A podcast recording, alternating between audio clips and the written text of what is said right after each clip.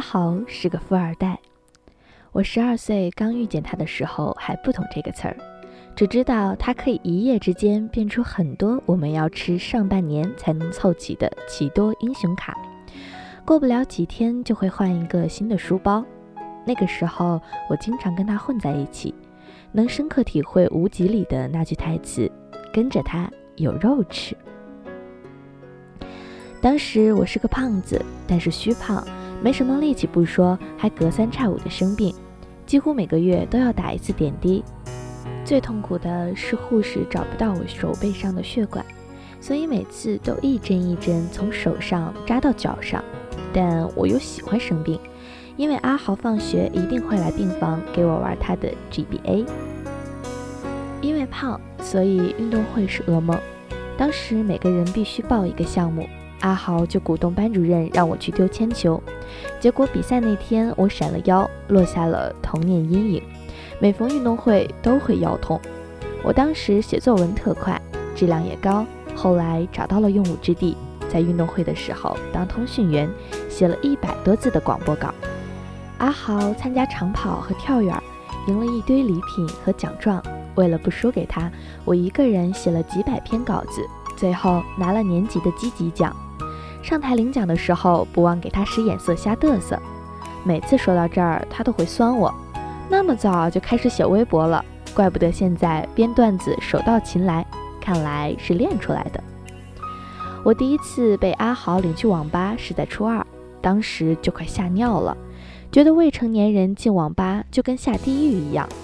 但当我跟他玩人生中第一款网游的时候，又觉得自己身处天堂。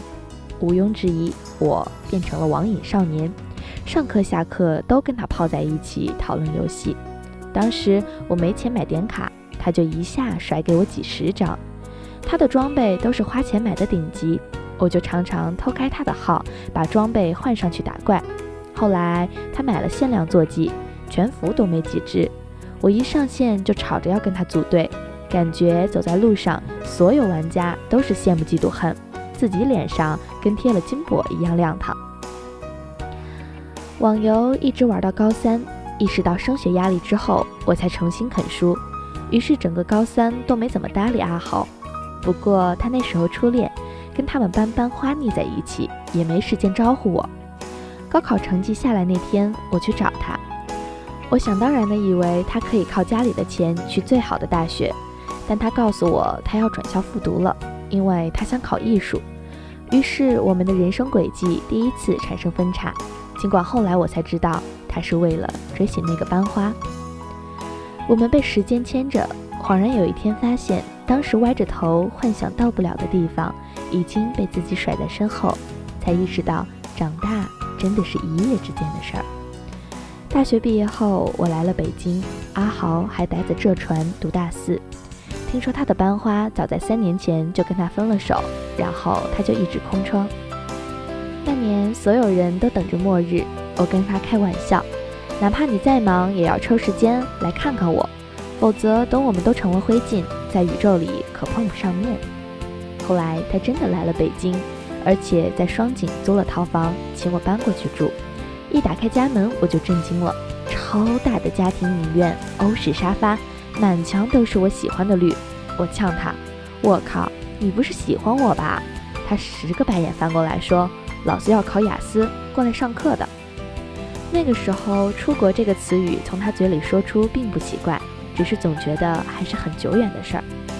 跟他住在一起后，我的生活提升了好几个档次。他办了两张 VIP 健身卡，他跑步增肌，我就在对面蒸桑拿。他到了北京疯狂冒痘。于是买了一堆大牌的护肤品，洗手台上摆一排，我每天用都不重样。我当时追美剧，他没事就喜欢跟我凑一块儿，然后总把焦点放在演员的动作和表情上，最后无论什么题材都会变成一部喜剧片。好景不长，阿豪这个土豪交际花来北京，短短几个月就认识了一堆朋友，常在我们家办 party。一来因为阿豪会买一堆吃的喝的孝敬大家，二来不用客气随便胡闹，因为第二天会有阿姨打扫。从桌游趴到家庭 KTV，最后直接变成打牌趴，我们喜欢玩干瞪眼，起初就一张牌一角钱，图个乐子。自从阿豪加入以后，一张牌升值到几块钱。看着自己一千多块血汗钱在桌牌上来回的时候，我非常想离开这个家。末日当天，我们去酒吧庆祝，几个人找准时机想撮合阿豪和一个女生朋友，干脆玩起了用嘴撕纸的游戏。但好巧不巧，偏偏都是我跟阿豪亲的最欢。那晚我们所有人都醉了。原本朋友安排让阿豪去跟那个女生去酒店住的，但我当时已经不省人事，非嚷嚷着阿豪带我回家。后来变成了我、阿豪和那个女生挤在一张床上。半夜我被尿胀醒，刚想起身，就听到旁边阿豪和女生在接吻，吧唧吧唧的，我愣是气儿都不敢出，憋到睡着。第二天一早，趁女生去洗澡的时候，我不怀好意的开她玩笑，她却不以为意，告诉我不会跟她怎么样的。我说：“你就那么不想找女友啊？”她挠挠头说：“没必要啊，反正明年都要走了。”末日没来，但从那一刻开始，我觉得时间好像开始追我们了。去年三月份，他第一次考雅思，结果第二天的口语直接睡过了头。他回来安慰自己，反正也没准备好，我就抱着侥幸心理对他说：“那就再学几年，陪我几年。”他笑笑：“我本科的学校都选好了，就等着我雅思成绩呢。今年必须走。”那一刻，我有些失落。我说：“你有的是钱，不像我们，永远被钱绊着。如果你飞走了，应该就不会再想要回头看了吧？”他埋着头玩手机，没有回我的话。后来第二次考试，他运气好到听力和阅读几乎是全背过的鸡精。然后时间再一推，他连去英国的机票也买好了。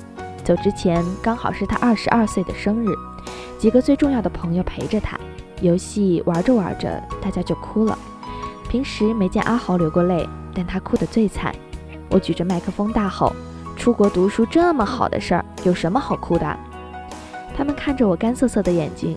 肯定觉得我根本不在意阿豪吧？我没有理会他们，全在液晶屏前默默点了歌，林俊杰的《翅膀》。想起当时班上喜欢 J J 和 J 的是死对头，男生都嘲笑 J J 的声音像个女的。我作为 J J 的死忠，自然也被连累。每次跟那些人打起来，都是阿豪先挥拳过去。事后他说：“我就见不得别人欺负你，用你给我的翅膀飞。”我感觉已够安慰，乌云也不再多，我们也不为谁掉眼泪。我边唱边抠自己的脸，因为不想让别人看见眼泪掉了出来。如果有什么话想对阿豪说，不想让你走，可能就是唯一的一句吧。英国比我们晚八小时，我经常起床的时候看见阿豪在朋友圈说晚安。加上白天工作也越来越忙，我跟他的聊天就变得越来越少，有一搭没一搭的，都是在问候过得好不好。好像人真的是这样，距离远了就觉得心被什么隔着，不能再像以前那般亲密。没有共同的话题，最后只能尴尬地说：“那我睡了，或者那我去忙了。”我从没想过有一天要以这样的方式跟阿豪相处。我以为我们轰轰烈烈的轻狂年少。能被老天爷保佑着，给我们一辈子友好如初。可是后来我没有预料到，年少不在时才敢怀念他。朋友是伞，下雨天才用，那等到下个梅雨季节，可能就找不到了。城市那么大，失去曾经并肩的人，会变得好孤单。有一次，我做梦梦见又在玩那款网游，然后有个玩家要跟我 PK，我就想找阿豪借装备。但当他的号却提示密码错误，想找他，他那边又有时差，大半夜的发他 QQ、微信都没反应，然后我一急就醒了。我告诉他别说这个梦还有点伤感，他给我发了几个抱抱的表情，我鼻子一酸大骂：“你这个王八蛋是有多讨厌我才会离我那么远？”我们已经踏入成年人的世界，但有时却又不愿意承认自己是大人。因为总想抓住过去的尾巴不放，但总要松开的呀。即使是不情愿，我们也要经历跟重要的人告别。电影《少年派的奇幻漂流》里说，人生就是学会不断放下，但最后令人痛心的还是没有好好的告别。我觉得我欠阿豪一个再见，以及谢谢。后来的后来，我遇见很多人，有那么几个走了，有那么几个选择留下，只是我再也没交过像十二岁那年跟阿豪一样的朋友。